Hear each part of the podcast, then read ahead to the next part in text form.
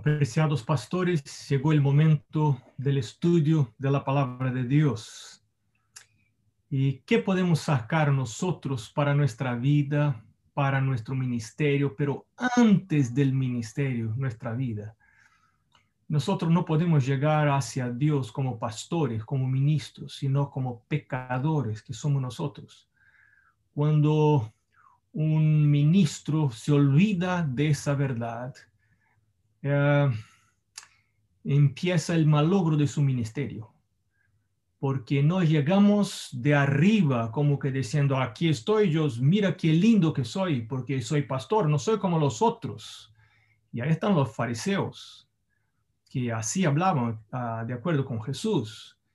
Y estos no pueden ser aceptados por Dios, sino solo pueden ser aceptados los que reconocen su pecaminosidad. Es, esa es una trampa para nosotros pastores. Y yo leí un libro muy interesante que decía que quizá el trabajo más peligroso que hay en el mundo, incluso deberíamos recibir un adicional en nuestro ingreso por eso, porque es muy peligroso.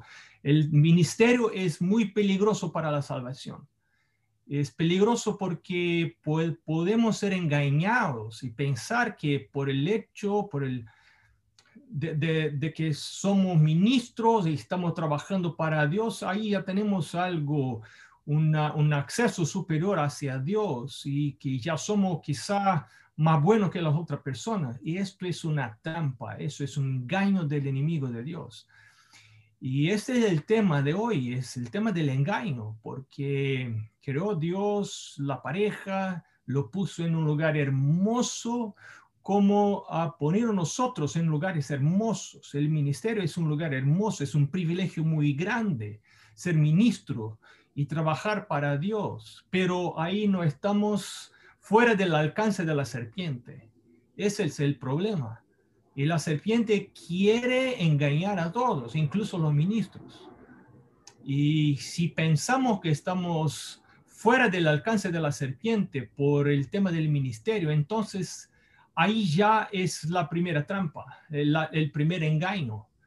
Y por eso es muy importante que desarrollemos nuestro tiempo en la presencia de Dios todas las mañanas, buscando a Dios, la búsqueda de Dios no para el preparo de los sermones, sino como el preparo del alma, de la persona, de uno mismo, para servir como cristiano y y desarrollar mi familia, no como familia ministerial.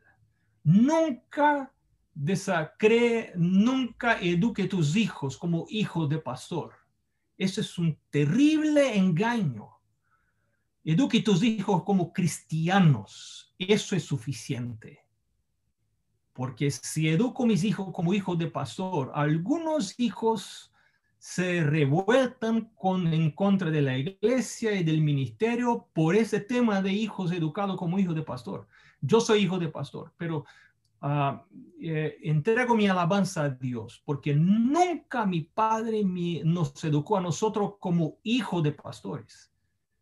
No, no, no. Hijos de pastores no son distintos. Hijos de pastores deben ser como todos los otros hijos de cristianos, de los que sirven a Dios que aceptan el señorío de Jehová sobre su vida.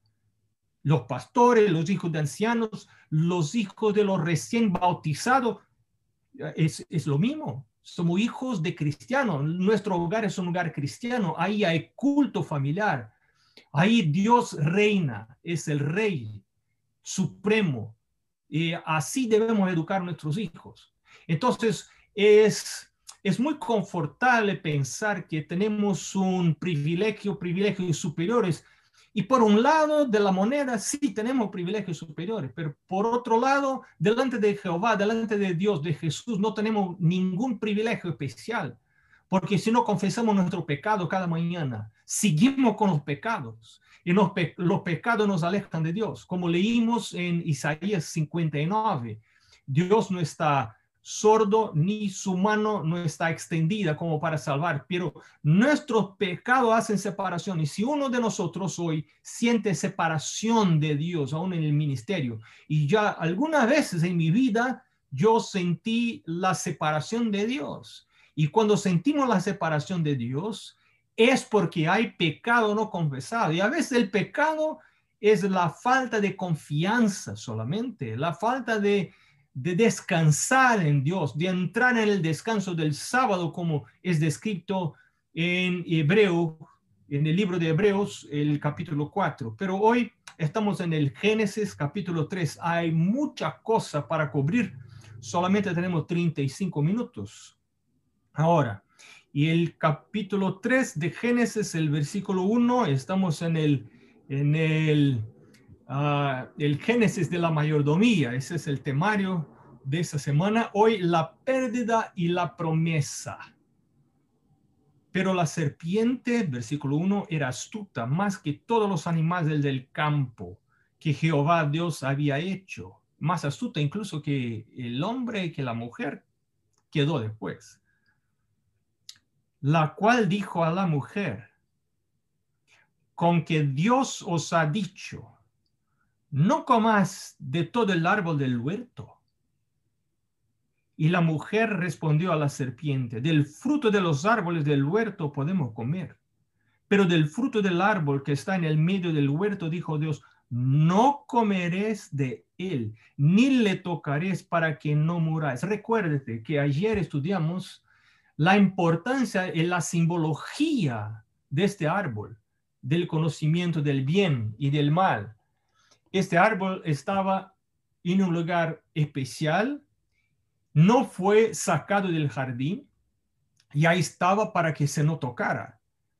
Y era un símbolo de, la, de Dios como el propietario del jardín el hombre y la mujer no, no eran los dueños del jardín, del huerto, sino Dios era el dueño del huerto. Y cuando yo soy solamente un administrador de las cosas de Dios, porque hasta mi cuerpo es de Dios, mi familia es de Dios, mi pareja, mi matrimonio, mis hijos son de Dios, mi coche, mi carro, mi, mi auto, mi casa, las ropas, todo pertenece a Dios, nada pertenece a mí. Y cuando me voy de esta vida, la, el, el, propietario cambia de todo. Las ropas que yo usaba ya sirven a otras personas. Y, y así pasó con mi madre recién. Ya no pertenece, nada más pertenece a ella. Y nosotros tuvimos que decidir qué hacer, incluso con las fotografías, las fotos todo, todo, ya no, no pertenece nada más. Así que en el Edén, este árbol era un constante, una constante lembranza de que todo pertenece a Dios. Y cuando yo no soy el dueño, hay exclusivos. El árbol no se podía tocar porque pertenecía a Dios. Así como eso, y era algo relacionado al sostén, al mantenimiento, porque de un árbol se come y había algo que se come pero no se podría tocar. Muy interesante. El mismo pasa con el diezmo hoy. Es algo de lo que se puede comer, pero es un exclusivo de Dios. Como que un recuerdo de que a Él pertenece todo, el 100%, no solamente los 10%. Ah, y por eso no podemos tocar. Pero ahora están, Eva llega cerca del árbol y empieza un diálogo con la serpiente. En ese diálogo la serpiente hace parecer que las órdenes de Dios son absurdas, ridículas, injustas, abusivas, inmorales. ¿Cómo que puede ser? Un Dios bondadoso no te deja comer algo que parece tan hermoso, parece tan deseable, tan sabroso y no te deja comer? ¿Será que ese es un Dios justo? Puede haber justicia, bondad de un Dios que no te permite comer y cambia las palabras de Dios. Cuando Dios dijo, sí se puede comer de todo, absolutamente todo el huerto se puede comer. Solamente un árbol no se puede comer el diablo cambia y dice, dijo Dios que no se puede comer de todo el árbol del jardín. Mira, por un lado era verdad, sí, sí no se podría comer de todo, solamente una, un árbol no se podría comer, de un árbol no se podría comer, pero por la manera que dijo, hizo parecer que Dios estaba ah, tratando de sacar de ellos privilegios. Y la mujer empieza entonces el diálogo con la serpiente. Entonces la serpiente dijo a la mujer, versículo 4, no moriréis, sino que sabe Dios que el día que comáis de él serán abiertos vuestros ojos y seréis como Dios, sabiendo el bien y el mal. O sea, en otras palabras, los límites eh, impuestos por Dios no fueron establecidos para promover el éxito y evitar pérdidas, sino para sacar privilegios. Y esto es que aún hoy Satanás quiere dejar parecer que los límites impuestos por Dios, proponidos por Dios, no son para llevar al éxito y evitar pérdidas, sino para sacar privilegios. Yo debería tener el privilegio del adulterio, pero porque soy cristiano ahí no puedo. Yo debería comer la comida que el mundo come, pero porque soy cristiano ahí no puedo. Y ya llegó ese sábado que yo tengo que parar de hacer las cosas que me gusta y no puedo mirar mi pantalla en el sábado, en las redes sociales y ahí tengo que parar en el sábado y ahí quedar y, esperando el momento de terminar ese tormento que es el sábado, porque ahí es un límite que Dios me impuso y a mí, a mí no me gusta. Solo podemos gustar de los límites por, después de la caída después de la caída, después de la entrada del pecado, solo podemos gustar de los límites de Dios por acción derecha del Espíritu Santo. Si no es por el Espíritu, si no vivimos por el Espíritu, vivimos por las obras de la carne y ahí no podemos tener salvación. Y uno encuentra esta verdad en Romanos el capítulo 8. Y ahí está, los que están guiados por el Espíritu y los que son guiados por la carne. Y hay personas dentro de la iglesia y hay personas en el ministerio que aún no entendieron eso y necesitan ayunar y orar y decir, Dios ayúdame. Y confieso a ustedes que no es fácil para mí comprender esa verdad, porque es tan sencillo que no parece ser verdad. Que yo necesito de un milagro, la salvación no es por las obras esa es la promesa maravillosa que encontramos en el capítulo 3. es un resumen del capítulo 3, que la salvación no es por las obras, es por la fe. Fe de que alguien murió por mí, que yo merezco la muerte, pero alguien murió en mi lugar y yo puedo confesar mis pecados y ser perdonado. Pero si solo eso pasa, yo sigo siendo un pecador, pero pecador perdonado, pero sigo siendo pecador. Si el Espíritu Santo no toma pose de mi corazón, de mi alma, de mi cuerpo, entre mi cuerpo y cambia mis valores y cambia mis ganas, mis deseos, mi voluntad, mis inclinaciones, si eso no pasa, aunque yo estoy en la iglesia, aunque estoy en el ministerio, no tengo salvación. Y cuando trato de guardar los mandamientos de Dios, los guardo por el esfuerzo personal. Y la salvación no puede venir por las obras. Si a mí no me gusta hacer la voluntad de Dios, aunque yo estoy haciendo la voluntad de Dios, si no me gusta, de nada sirve. Hay que no solamente guardar los mandamientos, sino Jesús dijo, y esto está muy claro, es muy interesante estudiar el sermón del monte en Mateo, San Mateo, el capítulo 5 hasta el 7, a donde Jesús explica muy clarito eso. Mira, no, de nada sirve solamente no adulterar, porque si uno no adultera, pero está ahí mirando a la muchacha de la iglesia, de nada sirve, delante de Dios ya está adulterando. De nada sirve no robar si uno tiene codicia por las cosas de los, de otros, porque ahí está dentro el pecado. De nada sirve no matar, porque si uno tiene rabia y gana de tomar el otro por el cuello y entonces ya, ya, ya está, ya está el pecado. Entonces para Dios el, el, el, interior, el interior es aún más importante que el exterior.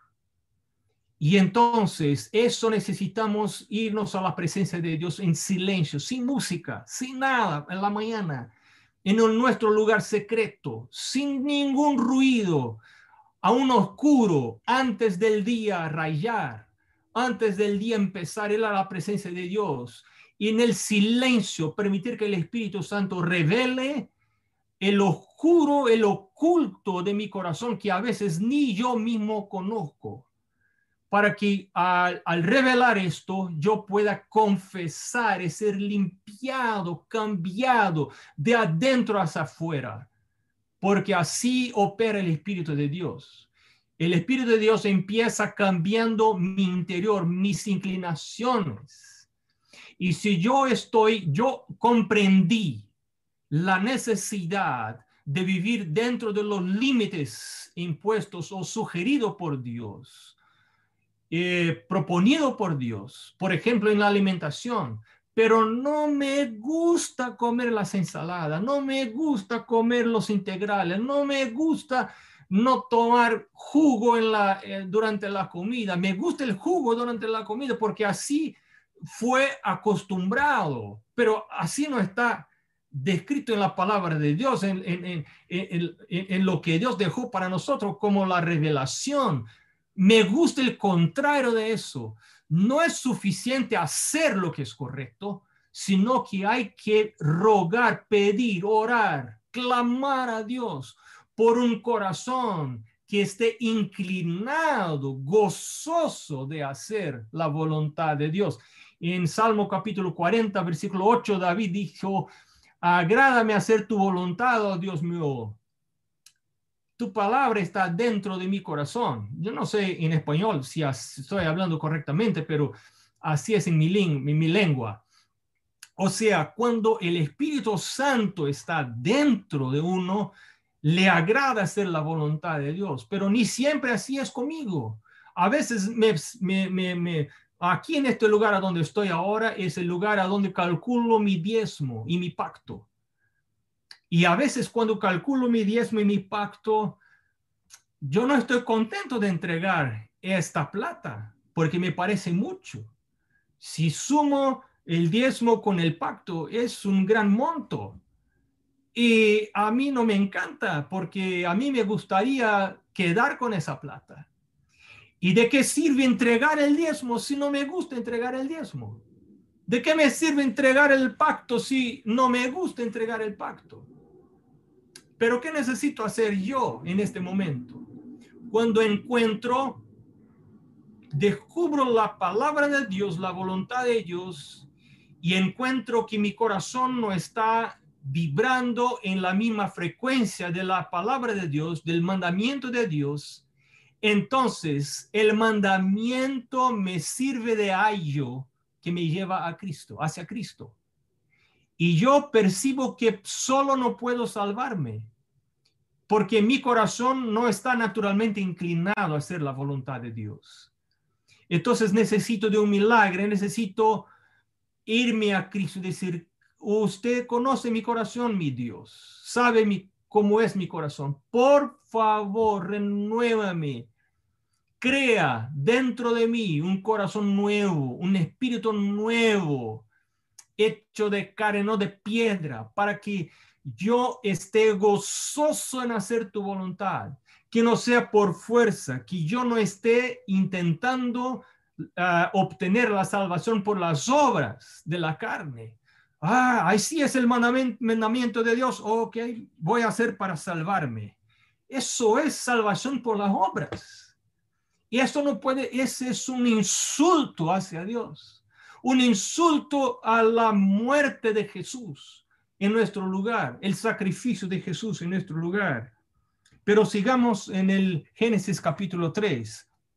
Y vio la mujer que el árbol era bueno para comer y que era agradable a los ojos, y árbol codiciable para alcanzar la sabiduría, y tomó su fruto y comió y dio también a su marido, el cual comió así como ella. Mira, el pecado, aquí está el pecado de la sensualidad. Eh, la sensualidad no es solamente relacionada con la sexualidad. Sexualidad es el primado de los sentidos sobre la razón y sobre el espíritu. Sensualidad es una sensual es la persona que es guiada por la por los sentidos, por sus percepciones. Y el problema es, está descrito en Jeremías 17, el versículo 9, que engañoso es mi corazón, mis sentidos, mis percepciones son terriblemente eh, parciales, engañadoras. Yo no puedo seguir mi vida ah, basado en mis percepciones, mis sentidos, pero sensuales son las personas que viven basadas en sus sentidos, en sus percepciones. Hacen lo que les gusta, no hacen lo que nos les gusta. No están basadas en el Espíritu de Dios. Y entonces Pablo en Romanos 8 hace una comparación entre las personas que son guiadas por el Espíritu de Dios, porque reciben la, el derramamiento del Espíritu Santo cada mañana. Y para eso sirve el Espíritu Santo, para cambiar la naturaleza, para cambiar el corazón. Entonces Pablo compara lo que recibe el Espíritu Santo y viven bajo la, orientación del Espíritu y la guía del Espíritu y las personas que son guiadas por uno mismo. Yo guío a mí mismo basado en mis inclinaciones. Y en Judas, el versículo 19, ah, Judas dijo, mira, los sensuales no tienen el Espíritu de Dios. Claro, los sensuales no tienen el Espíritu de Dios porque no pueden tener el Espíritu de Dios. Una vez que el Espíritu de Dios entra en la vida de uno, entonces ya no son más sexuales, ya son espirituales. La, la, el opuesto de una persona sensual es una persona espiritual, porque el espíritu está dirigiendo la vida. El, el opuesto es cuando los sentidos están dirigiendo la vida están dirigiendo la vida y yo puedo estar en el ministerio y mi sentido dirige, los sentidos están dirigiendo la vida, mi sexualidad. En, en, en, el desempeño de mi sexualidad hago lo que me gusta, no lo que es la voluntad de Dios.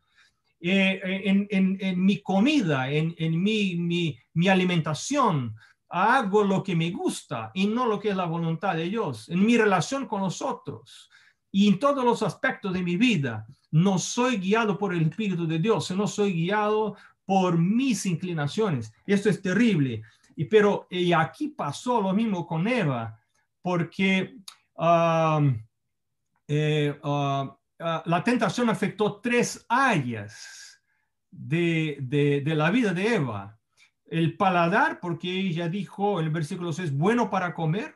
También la visión, porque dijo, es agradable a los ojos y también el intelecto es codiciable para alcanzar la sabiduría. Y esto todavía son tres áreas en las cuales Satanás trata de intentarnos alcanzar.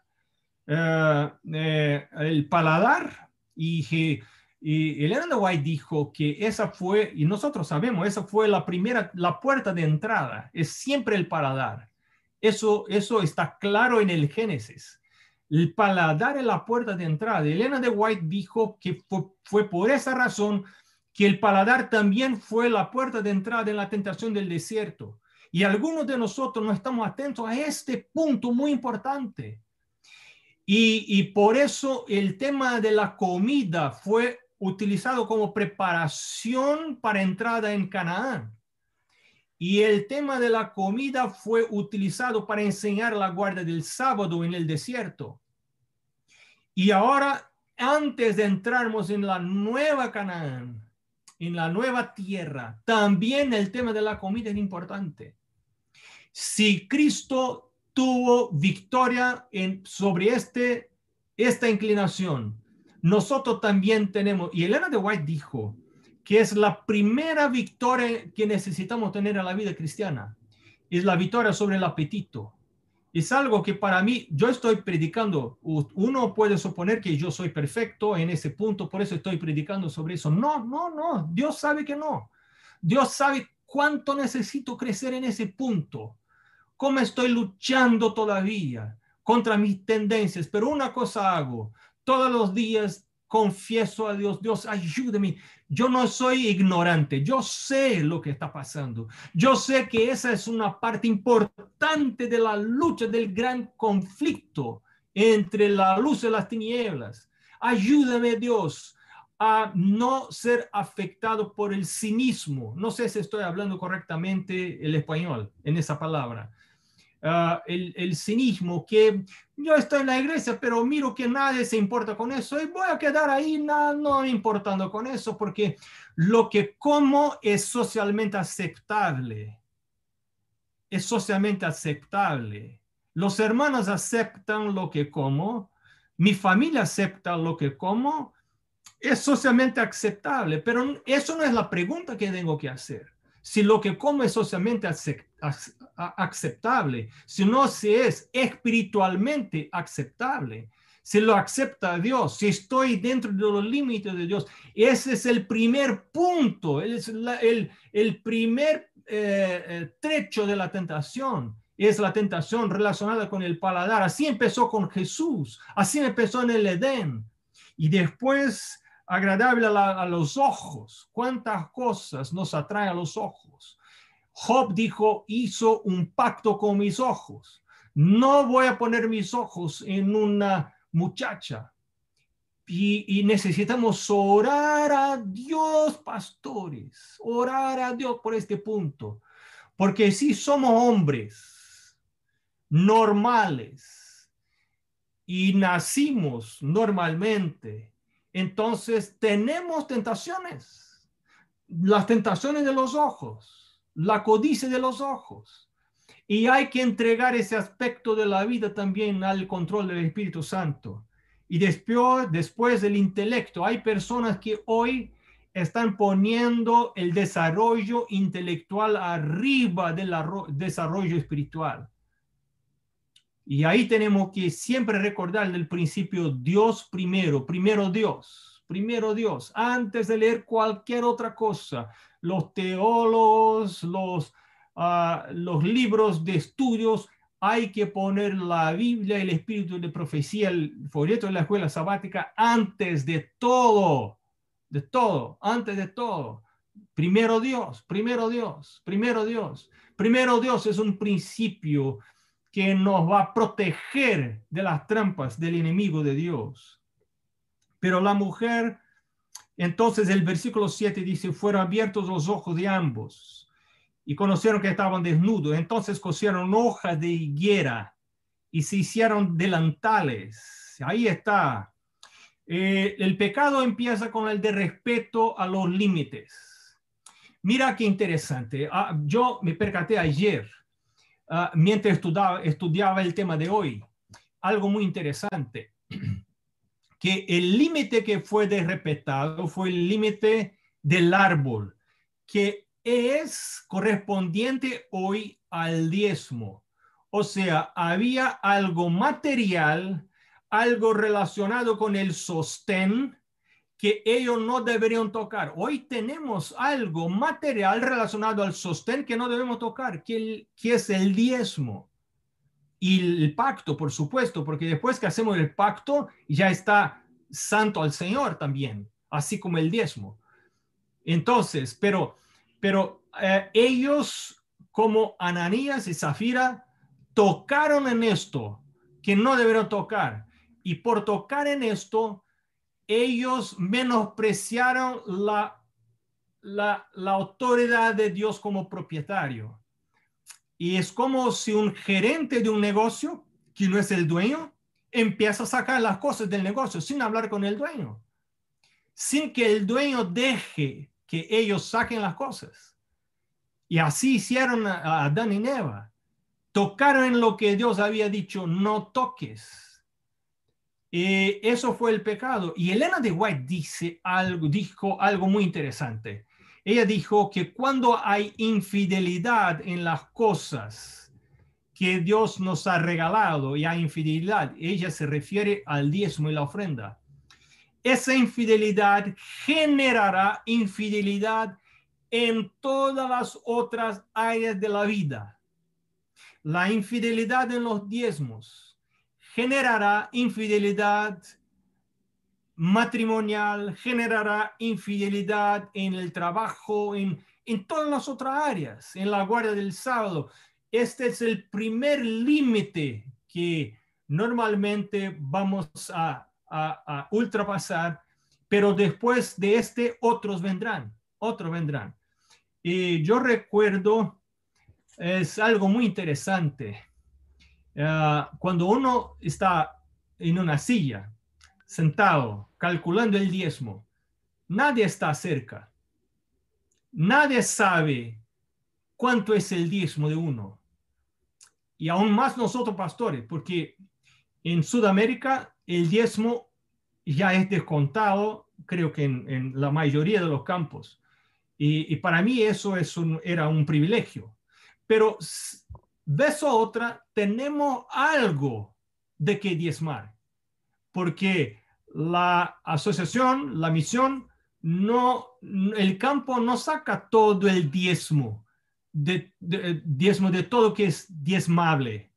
Entonces hay cosas que nosotros debemos mirar, estudiar y diezmar. Pero cuando estoy solo en mi hogar, en mi oficina, calculando el diezmo, nadie sabe. Es entre mí y Dios.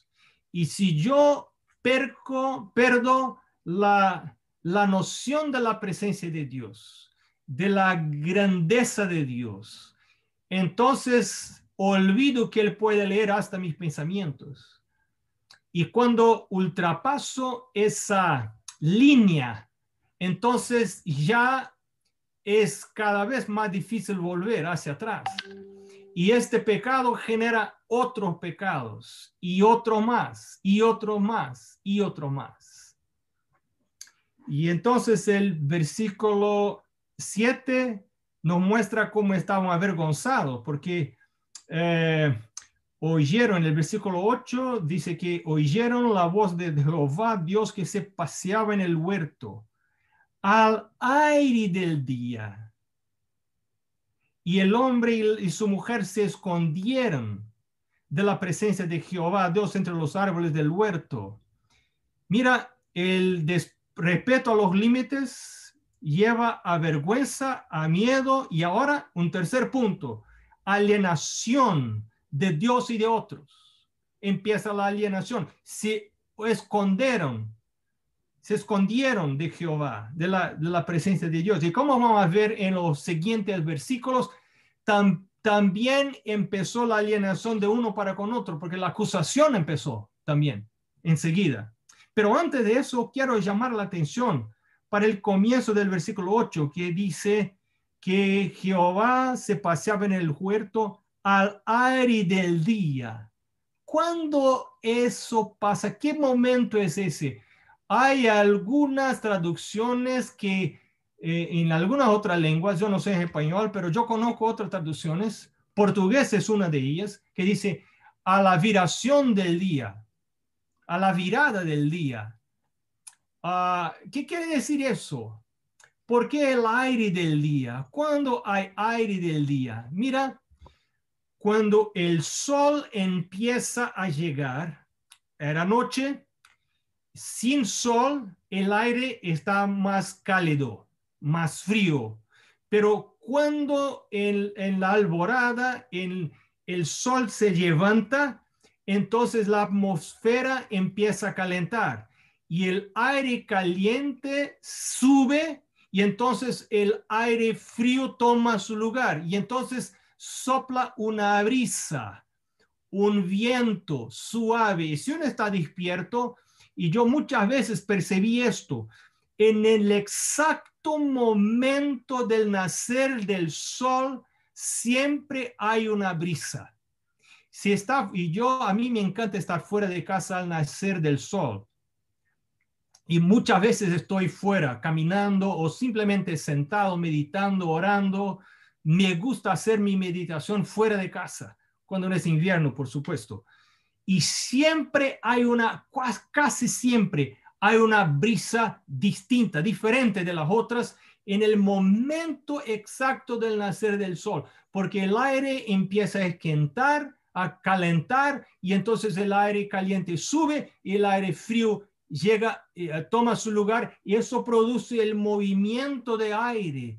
Y quizá era este el momento en que Jesús apareció en el jardín, en el comienzo del día, para hablar con el hombre. Quizá, probablemente, eso era una rutina, el encuentro diario al amanecer, cuando el sol empezaba.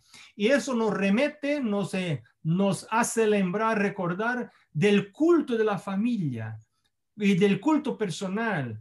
El culto de la familia, el culto personal deben tener un horario específico.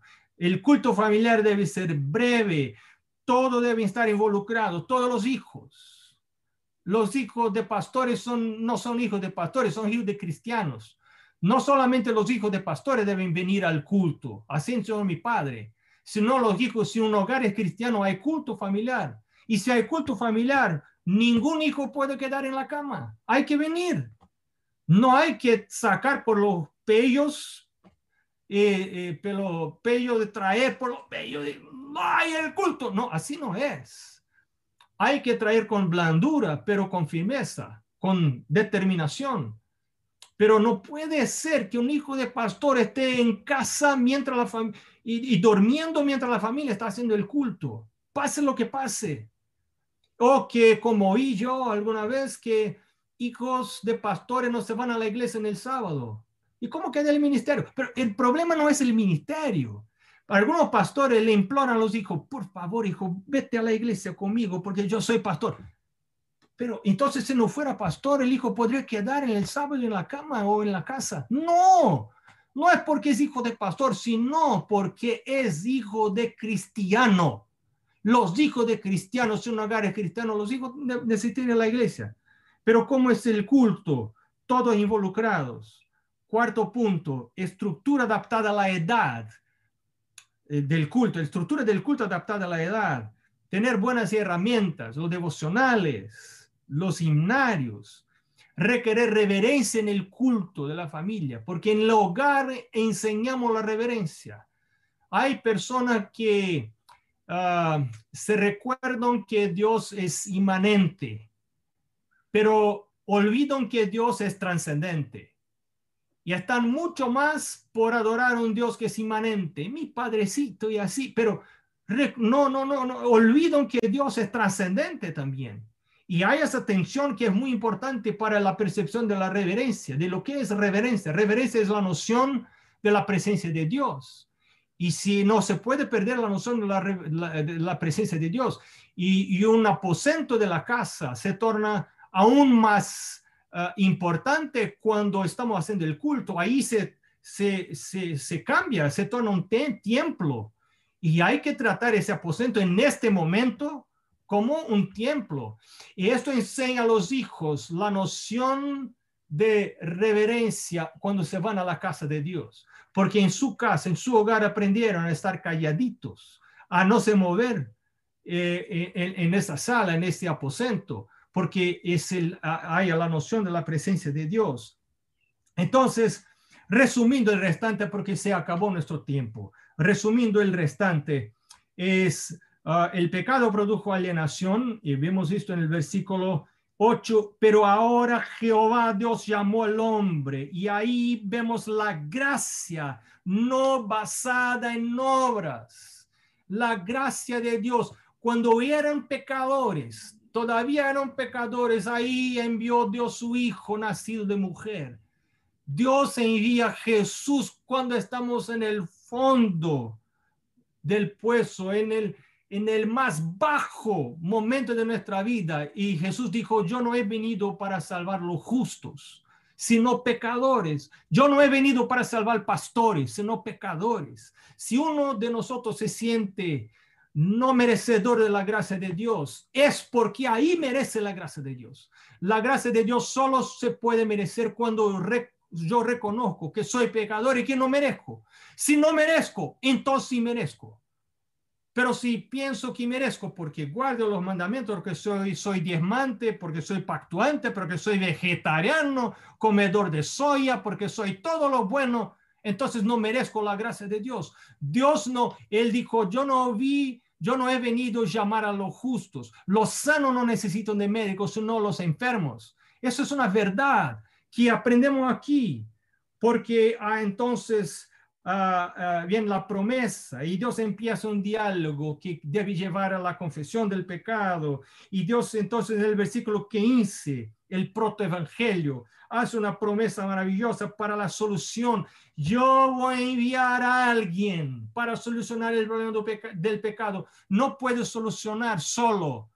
Ese problema no se soluciona solo. Hay que tener una ayuda de afuera es la ayuda de arriba, afuera y arriba.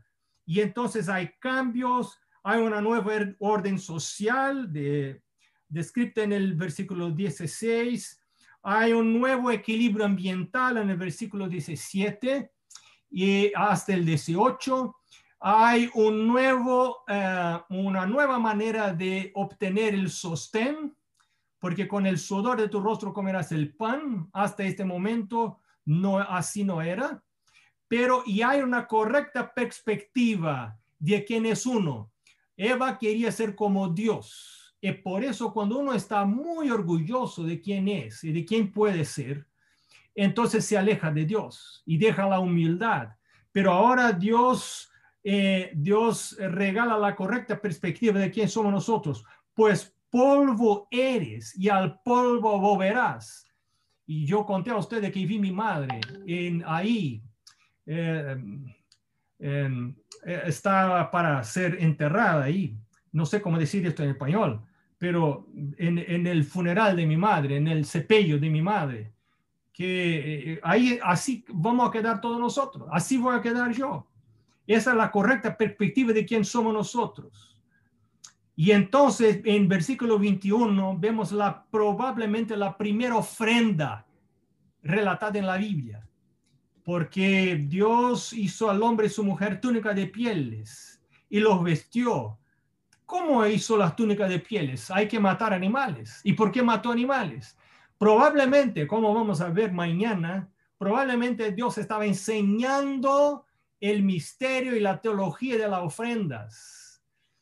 De la ofrenda, como ofrenda basada en la gracia. Y de la ofrenda vino la ropa, la túnica, que representa la justicia de Cristo, que cubre el pecado de uno.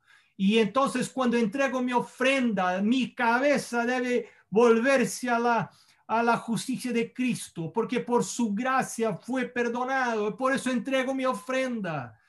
Alabado sea Dios, porque tuve perdón de la parte de Dios. Él me perdonó, aunque soy pastor y soy pecador. Yo no soy pastor porque soy mejor que los ancianos. Yo no soy pastor porque soy mejor que los miembros. Yo no soy pastor porque soy mejor que los de afuera de la iglesia. Yo soy pecador como ellos, pero quiero recibir salvación. Quiero recibir santificación. Quiero ser limpiado de mi suciedad. Ayúdame Dios. Por eso estoy aquí cada mañana en el, en el, como dijo ah, el versículo del aire del día. ¿A dónde está? el versículo 8, al aire del día, al empezar el día, estoy en la presencia de Dios para oír su voz. Interesante que la palabra original, original es ruach, el aire del día, el ruach, que es misma palabra para espíritu, el soplo, el aire del día, el ruach del día, el viento que empieza por la mañana Ah, este es el momento de recibir el Espíritu Santo. Y así hacía Jesús, salía tempranito para recibir nueva dotación del Espíritu. Y entonces algo terrible pasa. Y así terminamos nosotros el capítulo 3, el versículo 23. Y lo sacó Jehová del huerto del Edén para que labrase la tierra de que fue tomado. En el versículo 1, versículo 12, 2, ellos tienen la pose la posesión, la posesión del huerto. y ahora cuando no respetan los límites de Dios. Siempre que no hay respeto a los límites de Dios, respeto al sábado, respeto al diezmo, respeto al matrimonio, respeto a los otros límites proponidos por Dios, hay pérdida de propiedad. Siempre va a haber pérdida de propiedad. Cuando los israelitas no respetaron los límites de Dios, perdieron propiedad y se fueron a Babilonia, se fueron a Siria, porque no respetaron los límites de Dios. Siempre que no hay de respeto a los límites de Dios, va a haber una correspondiente pérdida de la propiedad.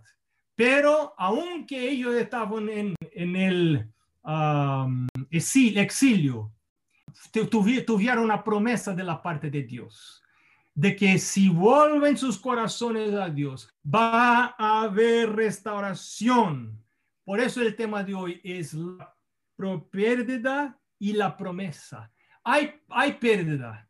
Nacimos, nacemos nosotros pecadores. Nacemos pecadores, pero hay una promesa de restauración y Dios nos promete restaurar. Pastores, que Dios los bendiga y que nuestras escojas, nuestras elecciones sean basadas no en la sensualidad de uno, sino en el espíritu. No somos sensuales, sino que somos, debemos ser espirituales. Bendiciones, pastores.